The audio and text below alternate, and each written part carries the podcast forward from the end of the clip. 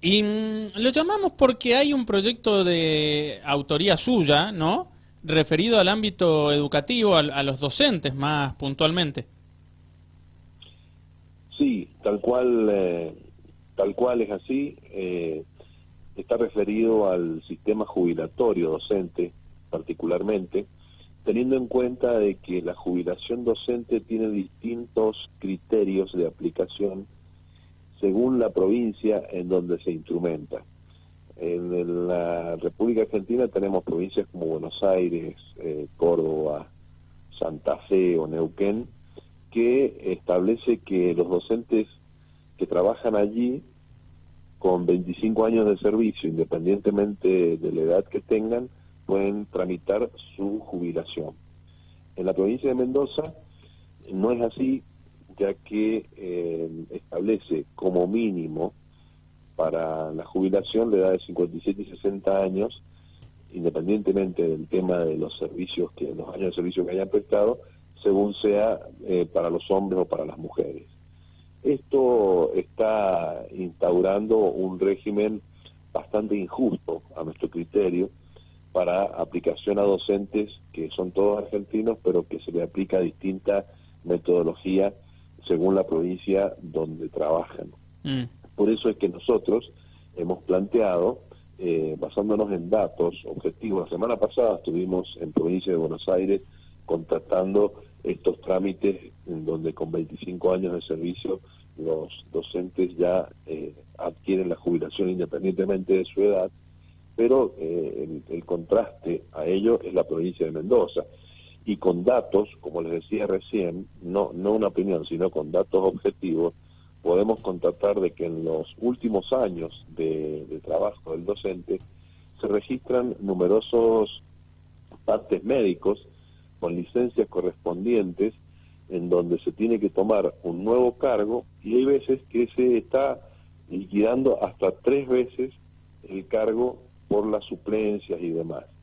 Por otro lado también tenemos eh, docentes que están recién iniciándose, que no adquieren la titularidad y que están de, escuela en escuela tratando de, de, conseguirla.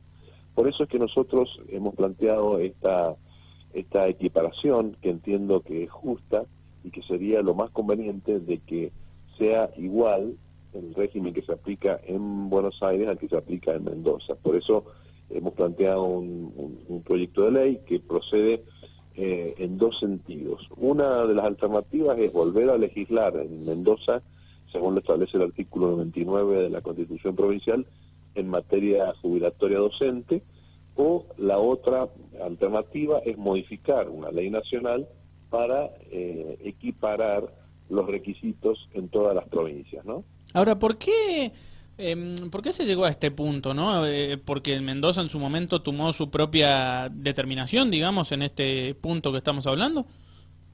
Sí, esto viene desde hace varios años, eh, por allá por la década del 90, muchas provincias transfirieron su caja jubilatoria, caja de jubilaciones, a la nación. Entre ellas estuvo Mendoza, que transfirió el sistema jubilatorio docente a la nación. Otras provincias no lo hicieron y han mantenido su régimen jubilatorio y es por ello que pueden estar manejándose con requisitos distintos a los que tenemos acá. Mm. Pero esto, todos los diciembre, por así decirlo, los gobernadores de estas provincias que, que, no han transferido su, su caja jubilatoria, están recibiendo constantes subvenciones del Estado Nacional para mantener eh, equilibrados sus presupuestos y eliminar déficit y demás. Es decir, se genera una situación eh, doble de, desigualdad. Primero, con relación a los docentes que tienen y son medidos con distintas varas según trabajan en Mendoza o en otra provincia, y también respecto al federalismo, porque para equiparar los números a fin de año, estas provincias reciben miles de millones de pesos para equilibrar sus cuentas. Mm. Nosotros entendemos que esto es, esto injusto, eh, entendemos de que de, modificarse el sistema como lo planteamos nosotros, no solo beneficiamos a los docentes, sino que también beneficiamos al Estado provincial porque se ahorra de pagar varios sueldos de más, como está pagando hoy, por las licencias por salud y demás, pero fundamentalmente eh, creo que beneficia el sistema educativo porque tanto nuestros alumnos de primaria como de secundaria van a recibir eh, a docentes que están en plena actitud física de trabajo y no eh, con los problemas que hoy estamos teniendo ya a la, edad avanzada de, su carrera, ¿no? Mm. Bien, sí, se queda, se entiende, se entiende y queda claro.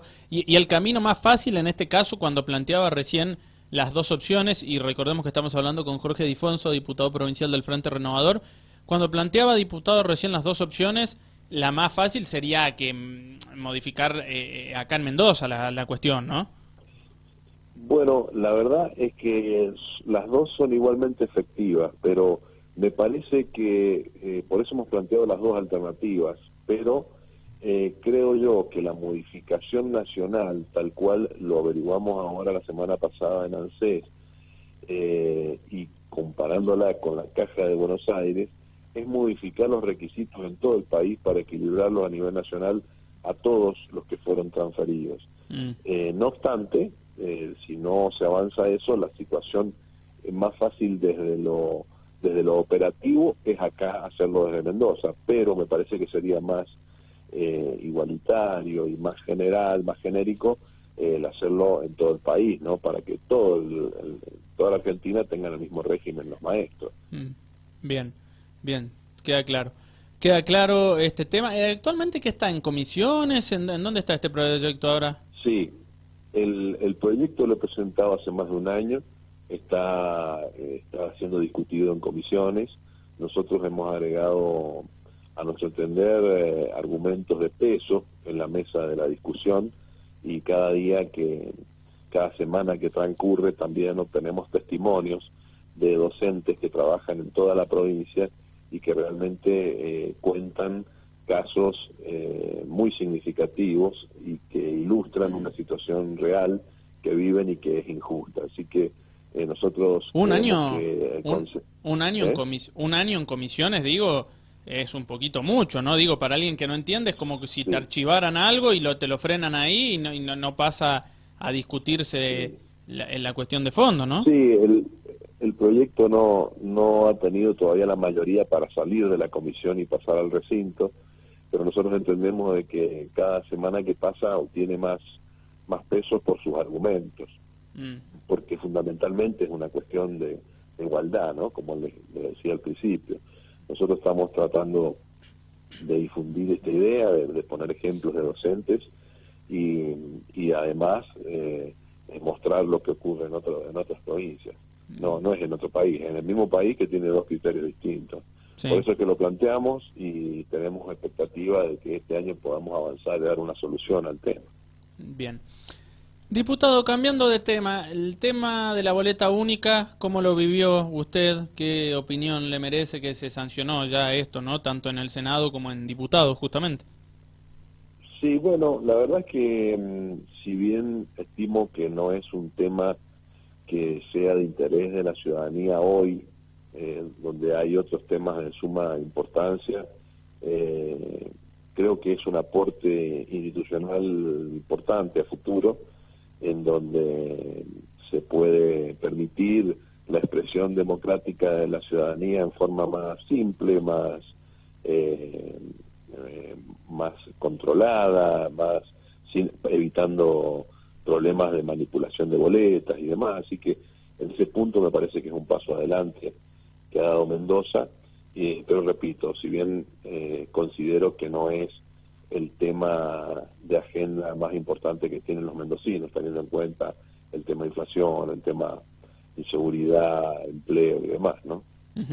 ¿Usted piensa que por lo que dice que hubiese discutido en otro momento, digamos, esta situación?